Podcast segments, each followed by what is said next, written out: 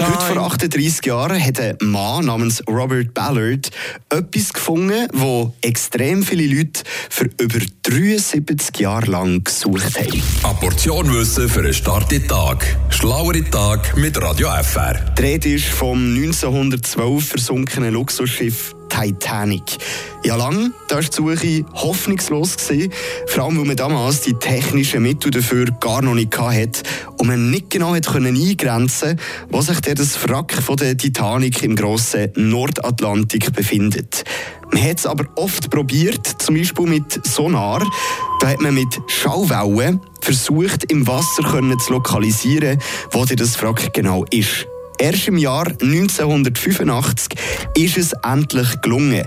Es war eine Zusammenarbeit, eine Expedition von französischen und amerikanischen Forschern. Die haben das Wrack orten und daraufhin sind sie dann mit Kameras und Licht abgegangen. Ja, und die Bilder, die sie damals gemacht haben, haben die meisten von euch ganz sicher schon mal gesehen. Das Wrack aber verschwindet immer wie mehr.